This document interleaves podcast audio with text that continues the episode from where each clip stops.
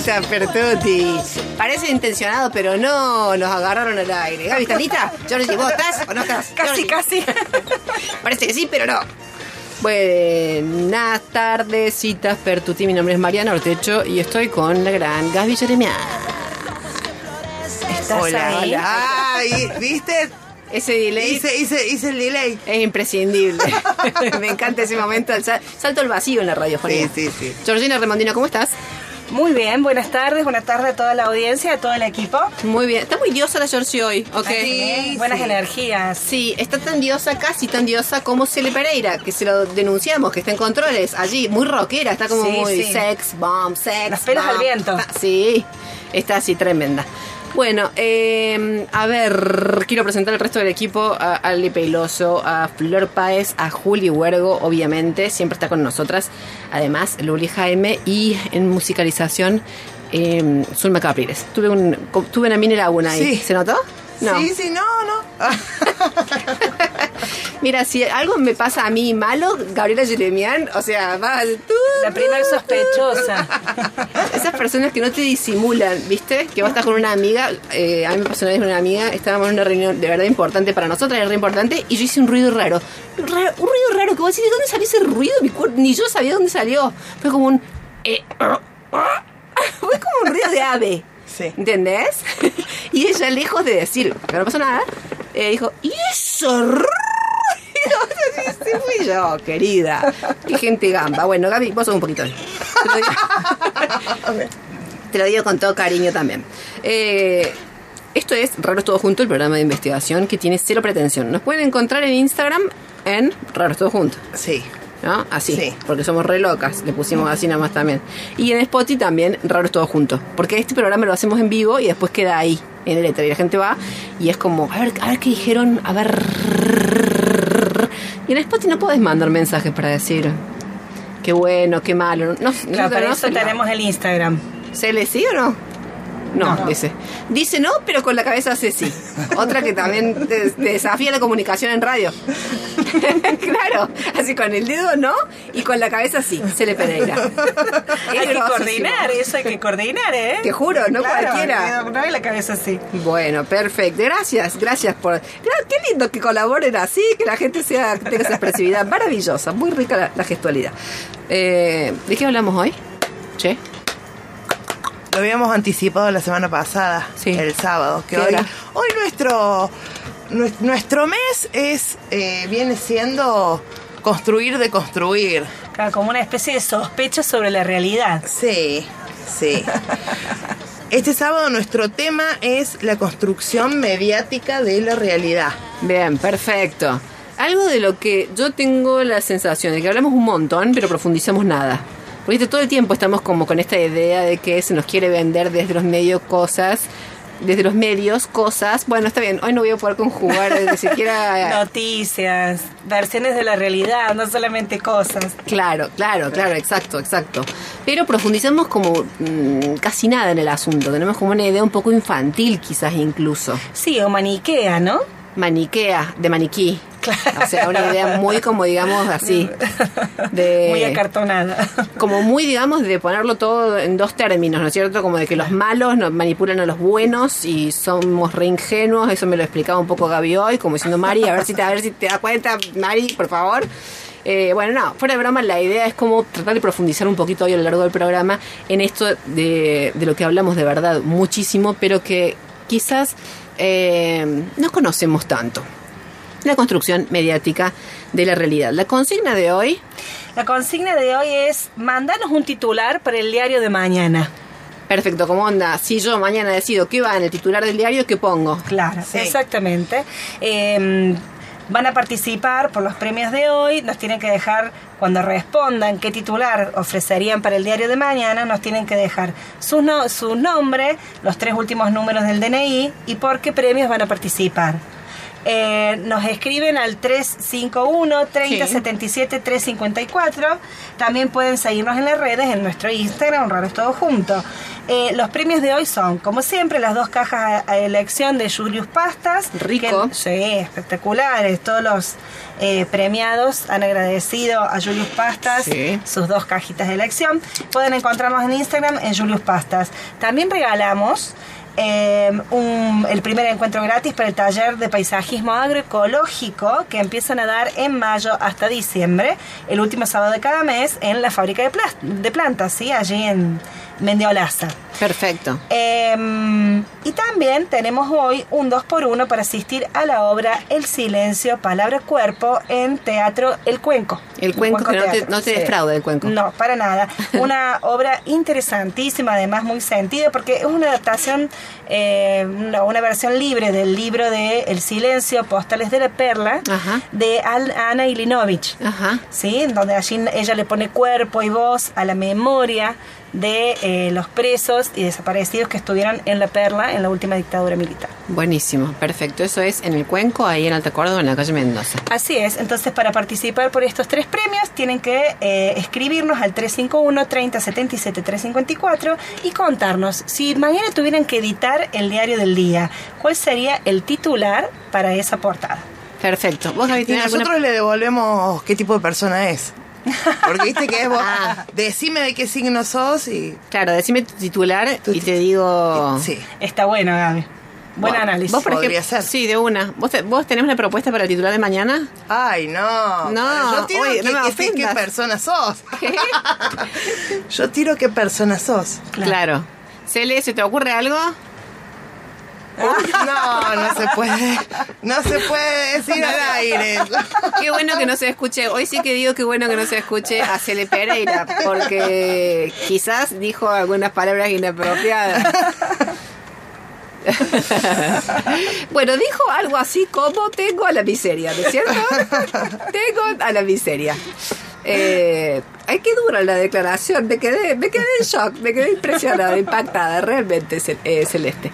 Bueno, eh, sí, eso, ¿cuál sería titular? Yo la verdad es que no sé, creo que iría... mm, mm, mm, yo titularía algo sobre Batman, ponele. Ay, Ah. Saldría a entender por cualquier lado. ¿Me hace... ¿Sí? Eh, dice que sí, la serie, pero con el dedo que no, como siempre. dice con la cabeza que sí, con el dedo que no. No, eh, no sé, algún comentario, qué sé yo, me parece que merece. Batman. Sí, porque digamos, como no es tan serio el espacio, el titular de un diario, bueno, vamos con Batman, Ahí va. de frente, Ahí ¿entendés? va. Claro. Vamos con Batman, lo bueno que está el que actúa, ponele. Sí. ¿Entendés? O sea, que sea el titular. Qué bueno que está Robert Pattinson, así, ¿entendés? El titular. Claro. Y el, ¿entendés? La bajada que sea, porque fue al gimnasio, ¿entendés? Trabajó muy bien esa espalda, ponerlo cosa así. Algo seria, ordenada, ¿entendés? Y con fotos de Robert. Claro. Propongo yo, por ejemplo, Sí, para el titular de mañana. Digo, Bien. cosas creíbles. Eso, eso sería creíble, por ejemplo. Bien. Qué bueno está Robert Pattinson. Bueno, en fin. Eh, a ver, me parece que está bueno que le entremos a este tema por el lado de eh, intentar caracterizar, así siempre en este plan como coloquial, eh, a la sociedad de la información, a lo que hemos llamado sociedad de la información. Gaby, te escuchamos, ¿no? te escuchamos, Gabriela Jeremia. Lo digo así, quiero comentar, porque ella, mientras nosotros preparamos el programa y todo, ella tiró una explicación, una caracterización No, no, de nuestra nos dio sociedad. cátedra, nos, nos pasó No, toda sí, la no, franela. sí. en clave de teoría Hoy- de la comunicación y quedamos fascinadas. Sí. No, no. Hoy la que va a venir a dar cátedra es nuestra Sí, entrevistada. en nuestra entrevistada. Sí. Sí, sí, sí, eso también queremos anticipar. Tenemos una entrevistada. Eh, Que va a hablar en serio. va a hablar en Y- serio. Y de lujo, ¿no? Sí. O no, capaz que- aparte. No, Sí, ¿no es cierto? Sí, Bueno, estamos hablando de Cristina Siragusa. sí. Está él, la hace, eh. Dice, fue profe mía. Mira Mira. también. Ay, Cele. Sí. Ah. Todavía no hemos descifrado el misterio de dónde nos conocemos con Celeste en otra vida. Claro. Es. sí, parece como algo bastante misterioso. Bueno, y además, lo que estamos hablando de nuestra entrevistada, eh, también podemos adelantar que vamos a escuchar en un ratito nada más una columna que hoy inauguramos aquí, que es de nada más y nada menos que de Celi Morgan, de Selina Morgan Exactamente. Que me hace mucha ilusión lo que podemos llegar a charlar con ella, te digo, de acá para adelante. La verdad, te digo, me, me hace mucha ilusión, porque siento que es como alguien que le pone movimiento a la cosa, y eso viene bien, viene muy bien. Bueno, eh, te escuchamos, Gabriela Serena. No, no. La sociedad de información, dos puntos. Te No. escuchamos. No, no, veníamos hablando en la, en la previa, en la producción del programa sobre este tema, sobre la construcción Sí. mediática de la realidad y conversábamos en plural, Sí, sí. ¿sí? Esta idea de, eh, bueno, de que vivimos en una sociedad mediatizada. ¿no? Exacto. Si antes... Antes decíamos sociedad mediática, asociada a la cultura de masas, hoy podemos hablar de una sociedad de, de sociedades en las que los medios se instalan como usinas de producción de sentido, que además no solo son productoras de noticias o de productos, sino que justamente se habla de sociedad mediatizada en el sentido de que se instala una dinámica Claro. que está atravesada por los medios, que modifica las prácticas sociales, las dinámicas culturales, digamos, de alguna manera eh, hegemonizando o caracterizando el modo de funcionamiento social. Claro. ¿no? Entonces, en ese sentido, uno puede después anclar un poco más en esta idea de que los medios de alguna manera hacen una construcción de la realidad, específicamente, por eso decías vos, quizás sociedad de la información, específicamente vinculado, pensábamos nosotras en, el, en la conversación que teníamos previamente, para que la audiencia más o menos se ubique, que no es monólogo esto, que estamos todas ahí conversando, tirando ideas, Sí. eh, pensábamos específicamente por eso la consigna de hoy vinculada al discurso de la información, ¿no? Al formato informativo, al discurso informativo. Claro. ¿no? Porque de medios uno puede hablar de distintos géneros, de formatos, etcétera, etcétera. Pero nos interesaba conversar hoy sobre esta idea de, bueno, las noticias que nos dicen, lo que vemos en la tele es real o es la realidad. Eh, Claro. lo que me dice el titular de un diario, ¿es la realidad? ¿Sí? Claro. Entonces la propuesta de pensar como una construcción es reconocer que hay allí un proceso de producción Claro. de esos discursos. Bien. ¿Sí? Sí. O sea que partimos un poco como de la idea de que hay como una casi omnipresencia, Sí. digamos, de los discursos mediáticos. Aunque Sí. uno diga, eh, viste que de verdad muchas personas es como que te dicen, bueno, no, yo no, no- no veo tele, eh, viste, Eh, trato de no ver portales de noticias. Sin embargo, es como que en un grupo de WhatsApp te llegan, in- ¿cierto? Claro. Inform- informaciones, cosas que circulan por otros medios, te vienen como de rebote. Es difícil atravesar un día entero sin que te venga algo, aun cuando vos no quieras prender la tele, ¿no es cierto? Exacto. Cuando vos digas, no, no voy a ir a ver el, el portal de los diarios, pero igual te rebotan. Claro, porque en cualquier conversación de, diaria aparece hay una agenda que es social, que, Claro. que condensa qué nos interesa, Claro. eh, qué nos llama la atención. Y en esa construcción de esa agenda social también los medios van a ser un engranaje que van a proponer ciertos temas y ciertas miradas sobre esos temas, más allá después de lo que cada grupo o cada persona se apropie de esa agenda, pero está ahí, ¿no? Claro. Esa agenda social. Perfecto. Bueno, eh, a ver, creo que es como que cada vez somos más conscientes, me parece, de que eh, no hay como una representación, no hay posibilidad de generar nunca una representación completa de nada, absolutamente de nada, ¿no? O sea, siempre algo se mira desde un lugar, se mira en algún aspecto, se lo hace pensando en el para quién, ¿no es cierto? Toda, toda representación, pero estoy pensando, digo, en la pintura, en un noticiero, en, eh, en cualquier, digamos, mm, fragmento de discurso, siempre está ahí como orientado hacia algo, tiene un sesgo, ¿no es cierto? El problema quizás es que en el caso del discurso informativo se jacta o pretende no serlo, digamos, Así es, ¿no es cierto? así es. Quiere generar ese efecto, digamos, como de transparencia, ¿no es cierto? De relación directa con eso que representa. Exacto, sí, sí. Y que de hecho charlábamos también hay un montón de recursos que se despliegan ahí, digamos, para que eso suceda. La Gaby, vos Javi decías en el noticiero esto de mirarte a los ojos, ¿no? El mirar a cámara. El eje ojo-ojo se le llama. Eje ojo-ojo. Exactamente, eso lo plantea Eliseo Verón, que también conversamos previamente, ¿no? El semiólogo argentino, que está, incluso él habla, enmarca este sistema de eh, producción, circulación y consumo, eh, y, y dice, bueno, en el caso de los medios, Sí. eh, eh, funciona igual que cualquier otra industria.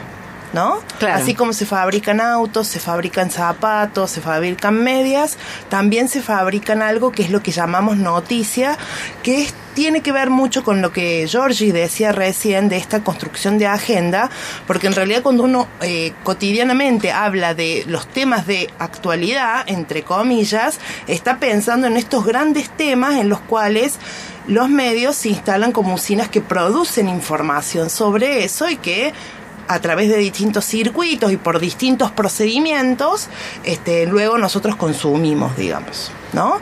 Entonces, tienen muchos recursos los, los medios, eh, la producción de noticias tiene muchos recursos, por ejemplo, en esto, en lo audiovisual, el eje, eh, ¿no? Ojo-ojo, que uno podría establecer, el, di- digamos, la distinción con la ficción, ¿no? Claro. En la ficción los personajes que vemos en cámara no nos miran a los ojos. Se rompería de alguna manera esa idea de ficción. ¿Sí? Entonces, en el caso de un noticiero, por ejemplo, el periodista habla a cámara. Él Claro. habla a- te está hablando, te Claro. está mirando. En las ¿no? artes escénicas se habla, digamos, del romper la cuarta pared o no. Claro. ¿Viste? Cuando vos rompés la cuarta pared es como, bueno, si cortamos, eh, estás rompiendo también la convención. Es como Exacto. que acá, ac- hay una representación. Exactamente. Se hace romper, es como, cuidado que esto es una construcción más. Sí. ¿Sí?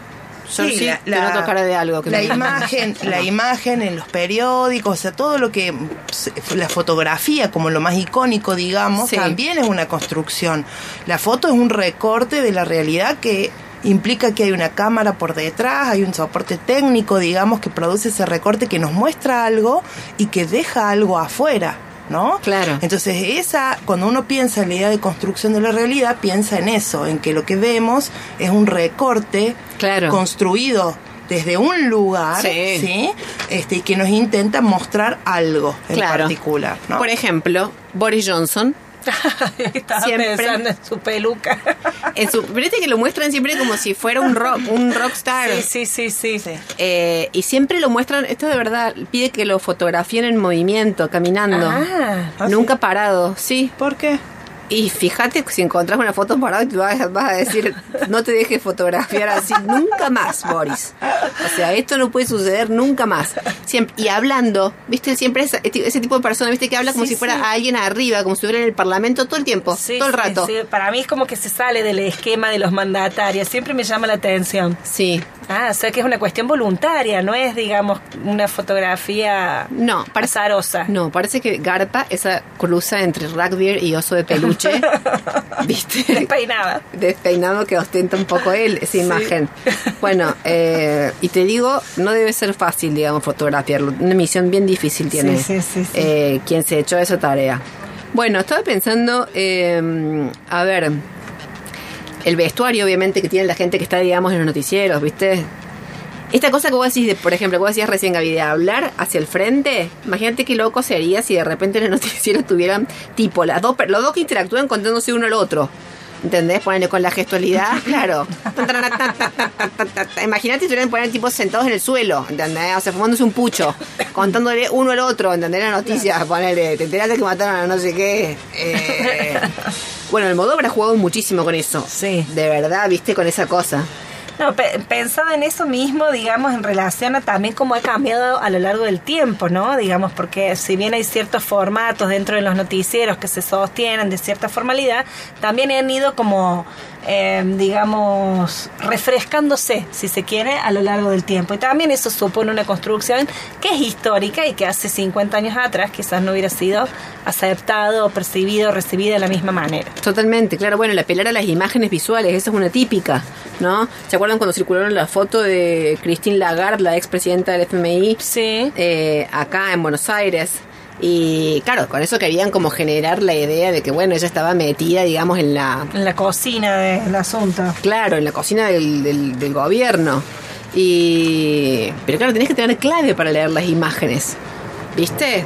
Yo me acuerdo de mi tío, se la mostré y viste, era como, ¿y qué tiene de malo usted Sergio Denis? En, claro, no tiene nada de malo, sino que no es Sergio Denis. O sea, por ahí ese es el problema. Bueno, Claro. en fin, será el fin. Eh, teníamos muchos otros recursos sobre- para comentar, pero los vamos a dejar para otro momento porque mira la hora que es, mira la hora que es nada más. ¿Qué hacemos? Vamos a escuchar a la columna de Celi primero a ver qué nos, cuesta, qué nos cuenta ella al respecto. Dale.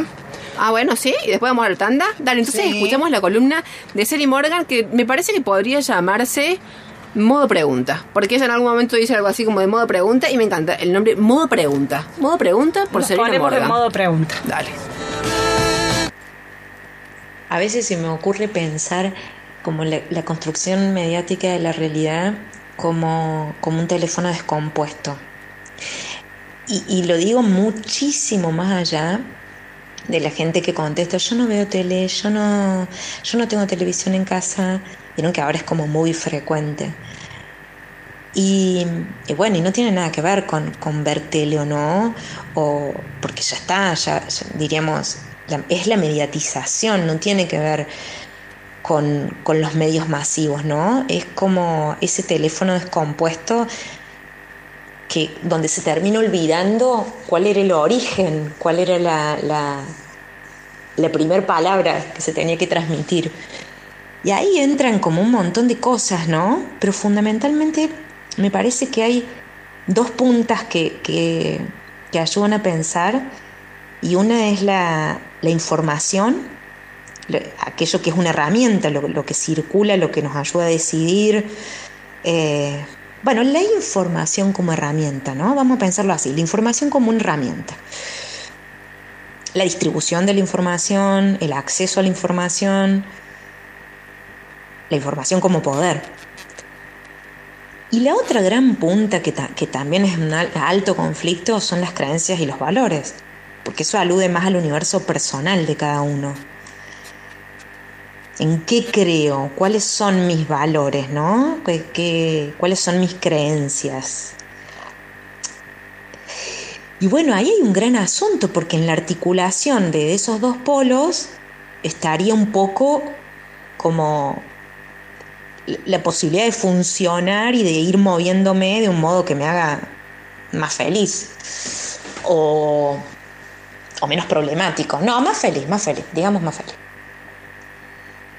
Y por ejemplo, yo pensaba en, en- el COVID, ¿no? Como instancia así de, de, puesta en duda de un montón de cosas.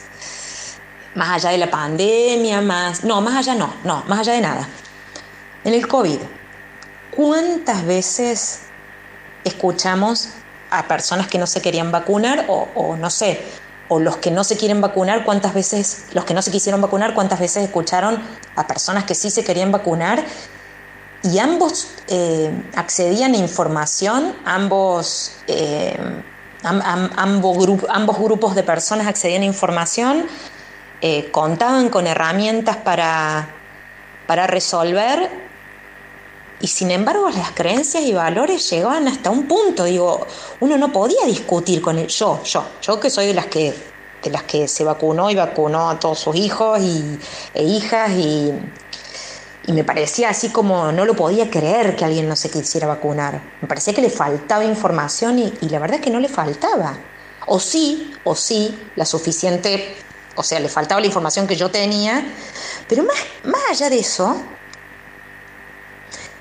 había un mundo de creencias y valores al que no se puede acceder. Esa persona creía que no estaba bueno vacunarse y para mí era un quilombo y era un quilombo porque, porque esa persona estaba colaborando para, que, para, la posibilidad de que se siguiera expandiendo el virus, una falta de ética, una falta de responsabilidad social. Pero claro, tenía que ver con mis creencias, porque para esa persona era una estupidez y un acto de dominación el creer que la vacuna iba a frenar la posibilidad de la muerte. Díganme lo que quieran los, eh, los científicos, científicas, los eruditos, pero hay un punto en el que no llegaba nadie en la discusión que tiene que ver con valores y creencias. Para mí, o sea, no, no, para, pensemos, el, el otro ejemplo es la guerra de Ucrania. O sea, creo que me estoy metiendo en un terreno eh, en el que voy a ser fácilmente odiada. eh, pero no por la guerra, por, por, las, por las creencias, por los valores y, y, y por la construcción mediática de la realidad, porque ¿cuántos creemos que somos recontrainteligentes para, para discutir y para tomar decisiones acertadas? Porque pensamos mucho o porque tenemos información. La construcción mediática de la realidad, por ejemplo, guerra de Ucrania y discusión con colegas periodistas en donde terminaban diciendo, pero Celina, todo bien. Personas informadas, personas que habían cubierto la guerra, pero ¿quién tiró la primera bomba? Eh, sí, sí, ¿quién tiró la primera piedra? Sí, pero ¿se reduce a eso? Se reduce a eso cuando en las apps de, de mis crianzas de 7, 8, eh, de 8, 9 años, las más grandes, dicen, eh, están jugando al Fortnite, por ejemplo, y dice, todo el dinero recaudado de esta aplicación va a ser usado para los refugiados de Ucrania. Entonces la, la, las víctimas y los héroes, porque víctima se asocia con héroes en, una narrativa de, malos y buenos, de héroes y oponentes, eh, en esa narrativa la, víctima es el ucraniano y entonces, pero mi hijo tiene nueve años, el varón, y entonces de repente, ¿cómo? O sea, ya está y juega esos juegos. Y entonces, ¿a dónde nos remitimos? ¿Quién tiró la primera piedra? Todos tienen celular, todos acceden a juegos, la mayoría juega esos juegos. Sí, estamos todos recontra mil mediatizados. Yo creo que tiene mucho que ver cuando la cosa pasa por el cuerpo, la flexibilidad, que me parecería, que me parece como el modo de ir haciéndose una pregunta entre creencias e información y poder actuar de un modo diferente o poder resolver del modo que mejor nos, nos salga. Y creo que el feminismo en ese sentido es una gran pregunta que viene a, romper lugares establecidos y a hacer de víctimas y victimarios, víctimas y victimarias lugares diferentes. Me gustaría charlarlo con ustedes en el piso. Perfecto. Escuchábamos a Selina, Mor a Selina Morgan. Sí, Selina Morgan es periodista, investigadora, ensayista, docente, especialista en cine, directora de periodismo de la Universidad del Siglo XXI. Perfecto. Y es nuestra nueva columnista y miembro también del programa Raro es Todo Junto. Así es. Espero que la próxima sí lo podamos hacer acá en el piso charlando. Sí. Seguro, ¿no es cierto? Sí. Ustedes uno. saben que había algo que decía Celina que me dejaba pensando. Sí. Ella eh, decía que, bueno, estas representaciones del mundo y estos posicionamientos, que pueden ser diversos, incluso antagónicos, o por lo menos así como lo planteaba ella en algunos de sus ejemplos, uh -huh o de sus modos preguntas, eh, decía que no tenía que ver con la cantidad y la calidad de información, que no siempre, ¿no? Que apelaba a juicios, ella decía valores y, y creencias, a intereses que pueden ser más o menos conscientes o más o menos explícitos. Claro.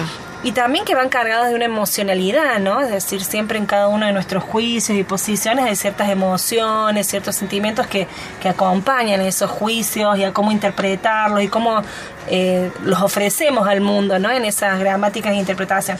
Entonces me parecía que era de, eh, destacable en su columna sí. un punto donde ella dice no se trataba solo de estar más o menos informado, sino... Eh, de todos los juicios, creencias, posicionamientos que acompañan a cada una de este, nuestras representaciones sobre algún tema. Claro. Porque precisamente esas son las representaciones sociales.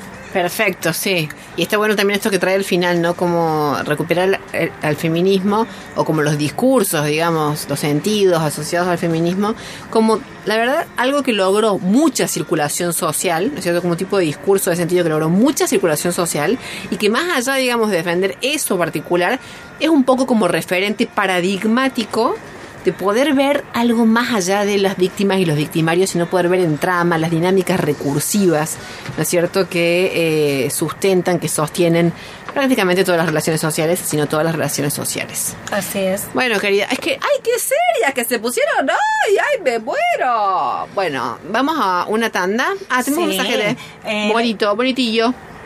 Sí, Juan Ignacio nos decía, chicas, saluda a todas, excelente el programa. Y cuando nos dicen excelente el programa, acá se para todo. está. O sea, Aplaudimos, eh, aplaudimos. Gracias, excelente mensaje, Juan Ignacio. Eso, claro. Bueno, y que se animen a contarnos si tuvieran que editar el diario de mañana, cuál sería el, el titular que elegirían para la portada, ¿sí? Y nos cuentan si participan por los premios que tenemos hoy. Claro. Eh, Gaby, ¿se te ocurrió algún titular para mañana? Gaby. Excelente el programa. sería Excelente mi- programa mi sería. titular. Ay, qué lindo el Sí, diario ese, me compro sí, todo. Sí, toda la Todos los tirada. números. Bueno, me encanta. Bueno, vamos a una tanda. Raro es todo junto, porque la ciencia también tiene risas.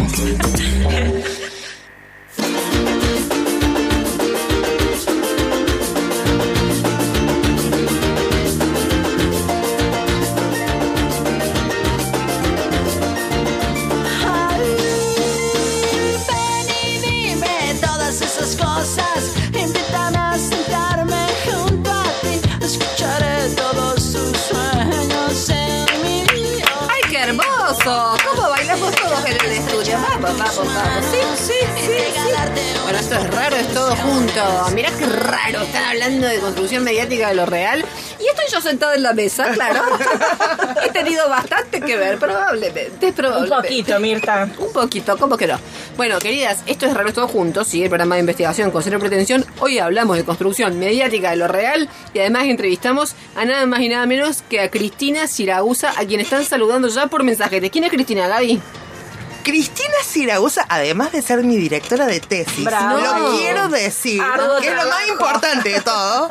Arduo trabajo. Es licenciada en comunicación social, es magíster en ciencias sociales con mención en metodología de la investigación por la UNC y es doctora en semiótica. ¿Sí? También es especialista en investigación y además es investigadora y docente tanto de la UNC como de la Universidad Nacional de Villa María. Hola Cris. Hola chicas, qué, qué placer escucharla y estar con ustedes. Ay, gracias por hablar con nosotras. Se te siente, te habla Mariana Ortecho, se te siente como si estuvieras acá, al lado. ¿Estás al lado? Casi, casi. Ay, no me, qué miedo. Te imaginas que te parece acá estoy.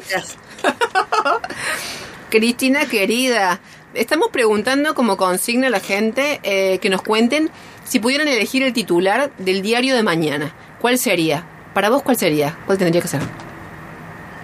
Em, Rápido, como es todo visto en los medios, así tipo, decímelo ya. O sea, onda, en, en tres segundos. no, no chequeamos nada. ganó talleres. Ganó Esa. talleres. Uy, qué incómodo el momento. este, Córtame, boludo. córtame. vamos a tanda. Vamos a la tanda. No, yo soy de Alberdi, nada que ver. Mirá, Nada que ver con nada. No chequeamos a la invitada. No, claro. ¿Qué es esto? Bueno, ganó Pero es una, es una forma, me parece que súper interesante para hilvanar lo que están diciendo, ¿no? Eh, en lo que incluso la, la Serina decía en la, en la columna, me quedó como así, replicando el- sus palabras, que tienen que ver con esto también de poner en juego no solo interpretaciones del mundo, que, que es un poco lo que aparece todo el tiempo en la construcción mediática, sino también en, perspectiva del mundo que yo quiero sostener y quiero que eh, se consensúen, homogeneicen de una forma tal que pareciera que todos estamos de acuerdo que ese sería el mundo real entre comillas, ¿no? Entonces, poner en juego el fútbol, que es algo que justamente nos lleva a las pasiones, eh, a los enfrentamientos, a las cuestiones totalmente eh, que siempre asociamos a una cierta idea de pasional, creo que es una buena manera de poner un punto ahí para empezar a pensar esto que se está conversando, ¿no? Cómo lo, lo mediático hoy tiene mucho que ver con construcciones pasionales del mundo, eh, que yo pensaba, ¿no? Eh, en esto de que, a ver, pensemos que el periodismo surgió desde el género de opinión, ¿sí? O sea, eh, es un poco la historia del periodismo esa pero que, eh, como también se dijo en el programa, eh, en algún momento, especialmente en el siglo XX, empieza a ordenarse desde esta idea de la objetividad, de una construcción distanciada, etcétera. Y en el siglo XXI lo que yo observo es cómo se ha exacerbado eh, una idea de eh, mundos de opinión, que pretenden eh, tapar su lado de opinión para hacer creer que es un mundo de la realidad eh, objetiva Claro. y distante. Claro. Y ahí yo creo que está la trampa. Ahí está la trampa. Claro. Porque Claro, porque Cristina. si nosotros claro, porque si nosotros estuviéramos de acuerdo en que hay eh, se asume el lugar del mundo en el cual cada medio o cada eh, pe- eh, periodista o quien fuera eh, expone su interpretación o su sentido de la realidad, creo que no, que, que sería como sano, porque desde ese lugar uno podría tomar esa información y en base a eso construir Claro. su propia idea. Pero así como lo estamos viviendo actualmente, creo que mm, eh, estamos poniendo una atención muy complicada eh, al mundo de la información y el discurso de la información que es necesario, digo, eh, decían hoy la omnipresencia, y sí, por más que nos queramos aislar, no hay manera de que te puedas aislar de eh, comentarios que salió en algún medio en particular o alguna polémica que se gestó en otro. Eh, es absolutamente imposible que eso suceda. Eh, entonces creo que ahí hay como una, una suerte de, de situación crítica en donde la idea de que estamos construyendo realidades en el propio discurso de la información y el periodístico es como un algo que se oculta y que nos pone en una trampa. Claro. Yo creo que estamos trampas. Está, además es impresionante porque está lleno de recursos, digamos, de efectos. Viste que vos, no sé si te pasa, pero a mí sí, esto de levantarme y decir, hoy no quiero ver noticias. Y entras, abrís una página y dice, te sorprenderás de saber en qué trabajaba eh, Putin antes. Y vos decís, ¡ay, carajo! ¡Tra! Le Quiero metías. saber. Y el taxista. Y vos decís, la verdad que no, o sea, me sorprenderé porque de una mierda la noticia, digamos. O sea, ¿qué es esto? O sea, ¿qué le importa? Pero mientras tanto, viste, te sorprenderás. Eh, no podrás creer cómo lucía Jennifer López. Yo así voy, te digo, me paso cuando me doy cuenta, ya son las 3 de la mañana. Y estoy supuesta eh, informándome, te quiero decir. Está lleno de recursos que, no sé, en el campo del arte son totalmente lícitos. Y, digamos, este, te quiero decir, son, son conscientes por parte de quien los produce y también son, por suerte, afortunadamente conscientes por parte de quien eh, los consume o está en, la situación de recepción, ¿no? El problema, efectivamente, como decía Cristina, es cuando eso se quiere ocultar. Vos sabés que la idea es hablar de esto hoy acá sobre la cuestión de los medios y la semana que viene, Cristina, que también, mira, lo lindo que sería que nos acompañe, pero es sobre la ciencia. La misma, la misma pretensión, desde nuestro punto de vista ingenuo, de la ciencia. Totalmente de acuerdo. Bueno, tiene que ver con esto de ciertas instituciones sociales que se han arrogado eh, y a las cuales la ciudadanía arrojó, digamos, Claro. la idea de- del poder de la palabra y el poder de, la- de la interpretación del mundo. Entonces, si sale en un medio, existe, Claro. eh, es verdad.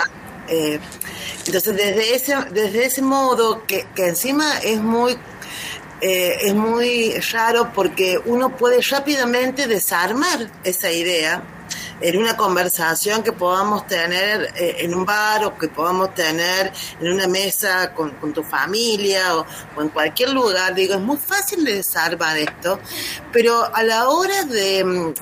de, de poder, de prender la tele o de, o de prender una computadora y entrar en alguno de los portales de los medios, es como que toda esa sensación se pierde y uno queda como eh, en un estado de reconocimiento muy fuerte al poder de eso que está ahí, ¿no? De, de, incluso de la manera, voy a decir los recursos, eso, ese mismo recurso que vos usabas me parece que es in- increíble, ¿no? Que, que es la idea de tratarte de tú, de vos, de como si te estuviera mirando, Claro. eh, desde la interrogación a, a otras modalidades.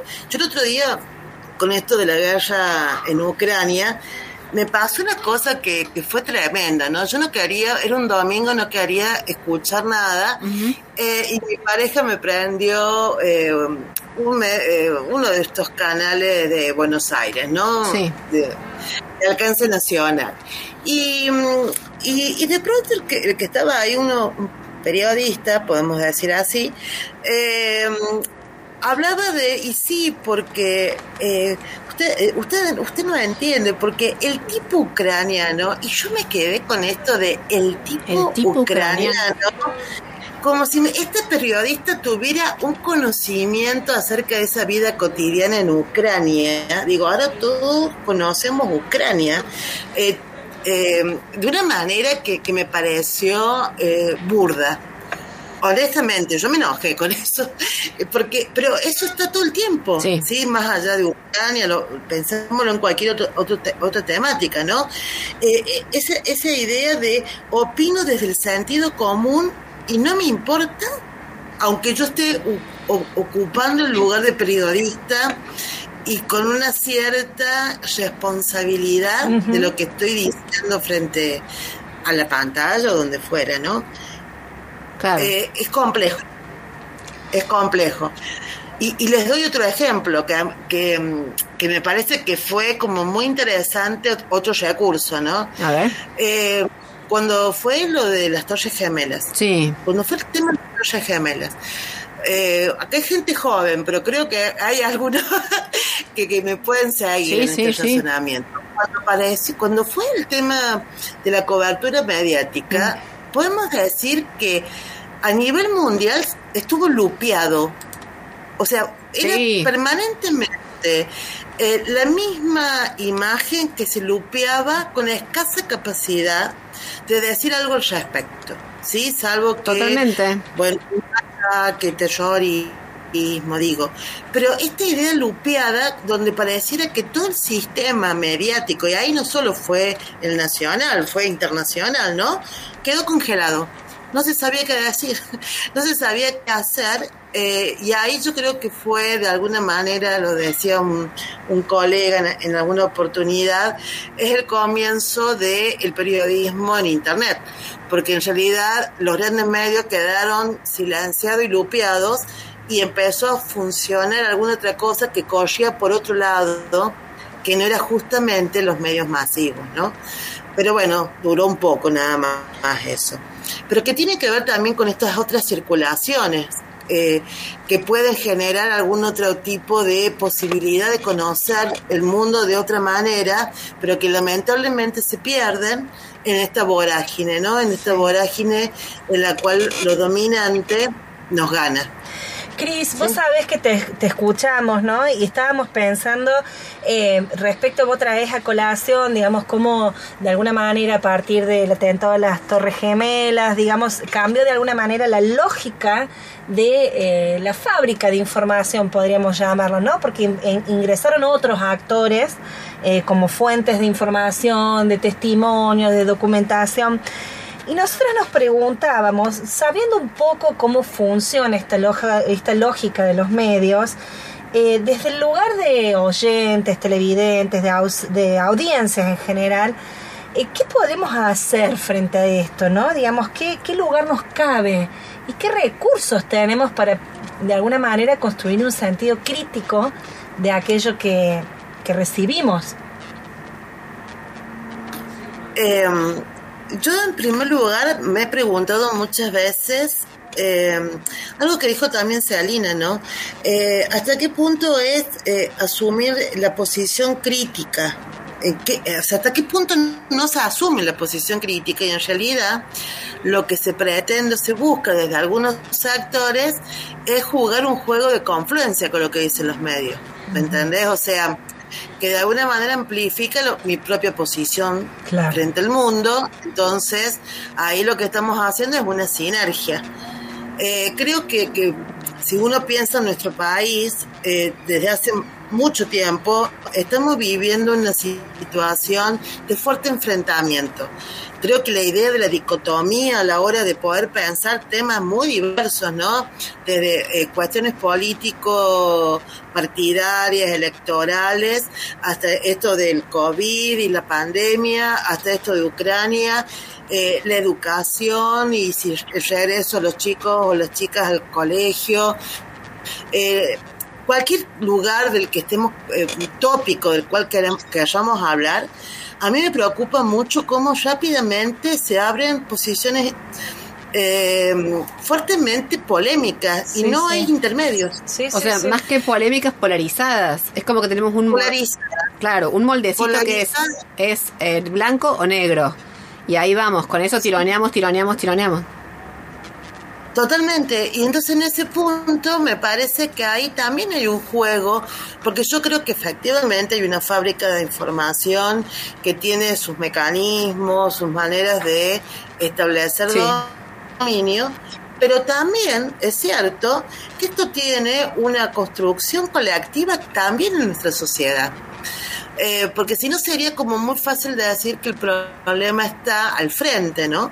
Y no que el problema está dentro de eh, este nosotros como, como población. ¿no? que somos, Claro. eh, que estamos todo el tiempo produciendo e incluso jugando, a ver, yo, yo misma lo he hecho y lo, y lo digo públicamente.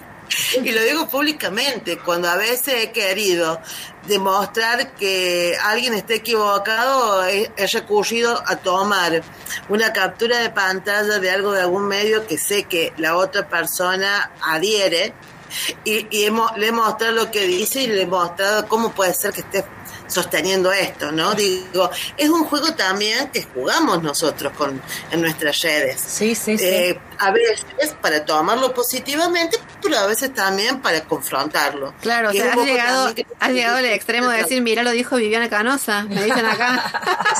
Bueno, no me dicen ahí, acá, bueno. me dicen acá eso.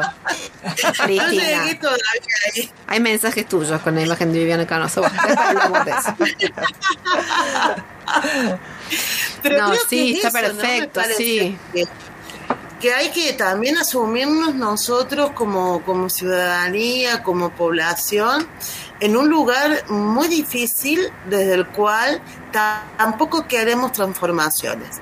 Y eso es a mí lo que me preocupa, Claro, ¿no? durísimo. todo esto todo está, cu- está eh, cambiando de una manera se está transformando de una manera tan eh, sideral no como Sí. como a un ritmo tan extremo creo que el hecho de decir que como población como como humanidad hemos atravesado atravesado significa entramos, no significa que salimos, ¿no?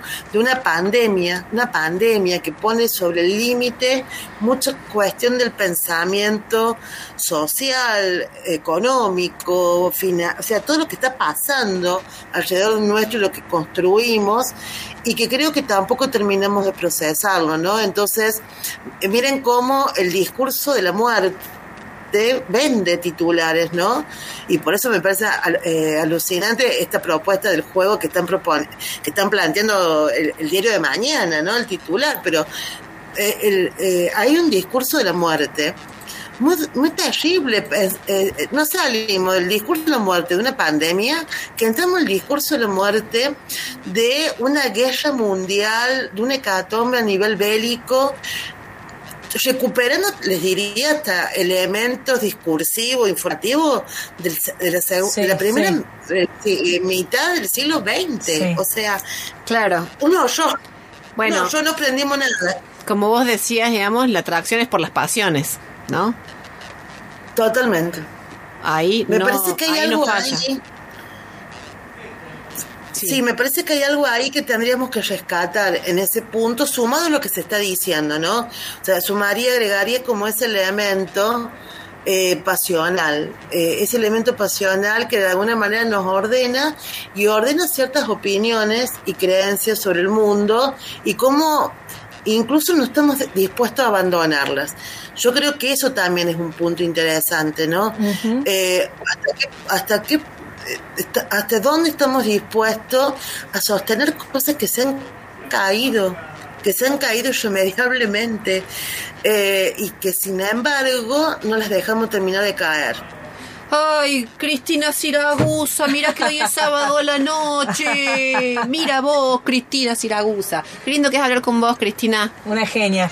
Muchas gracias por conversar con nosotras, aunque sea así breve, pero de verdad que es un lujo, no hay dudas. Gaby, ¿querías decirle algo? No, saludarle, mandarle un beso gigante. Y le vas a mandar la tesis, no la última versión. Ah, No, el sí. Ah, ese día. Mañana te llega la tesis de Gaby. No, qué genial. o sea que te mandaron muchos mensajes para decir que, ay, mi profe, qué lindo, mándenle mensajes. Así Mucha es. gente. Cris, te saludamos. Bueno, muchas, muchas gracias gracias por el tiempo. No, por favor, gracias a vos. Un beso enormísimo, ojalá sigamos pronto. Un beso. Adiós. Dale, dale. Abrazos. Abrazos. Bueno, era la gran Cristina Siragusa. Qué lindo que es hablar con ella. Sí, una, Sí. una divina. Qué bárbaro. Sí, Georgie, sí. tenemos Les quería- mensajitos. sí, les quería Sí. contar que tenemos mensajitos y tenemos ganador. Nos dice José, el titular, yo pondría, aumento, aumentó la recaudación por el pago de los fugadores. Dice, no da para la construcción, pero no saben lo que me gustaría. Yo la verdad que lo sí, compro, lo compar- compro. sí, sí, sí, todos los ejemplares. Y este, bueno, José nos deja sus últimos eh, números del DNI. Bueno, perfecto. Bueno, También queridas. tenemos otro mensajito de José María, Sí. nuestro columnista invitado del sábado que viene, Ah, que sí, nos que está que escuchando, viene. José Ah. María Aguirre. ¿Y qué dice? Abraza, abrazos a todas, prendido la radio, excelente el programa es un como genio, siempre. es un Ah, genio. bueno, Es un genio. Va a estar, La semana que la viene verdad. está aquí. Sí, con nosotros. Lujo y tres cuartos, Sí, digo, ¿eh? También. Lujo y tres cuartos, de verdad, porque nos va a llevar una dimensión de todas las cuestiones que abordamos que no es tan usual, pero que a su vez es fundamental. Eh, toda la cuestión estética, el diseño, el arte. Sí, la dimensión estética, digamos, todos estos procesos que intentamos comprender. Bueno, me puse muy ñoña. Me dormí yo misma. Querida, se nos terminó. Tenemos Sí, ganadores. Sí, José, eh, 504, nos vamos a comunicar con él. Bueno, perfecto. Esto es Raro es todo junto. Estamos terminando. Nos encontramos el próximo sábado a las 19 horas para hablar de la construcción científica de la realidad. Y te digo, ese programa a mí me va a encantar. No sé por qué me puse como enojada, no tiene nada que ver. Nos despedimos y hasta el próximo sábado será. Adiós. Estás escuchando 102.3 más que música. Estás escuchando 102.3 la FM de la Universidad Nacional de Córdoba. 102.3 Más que música.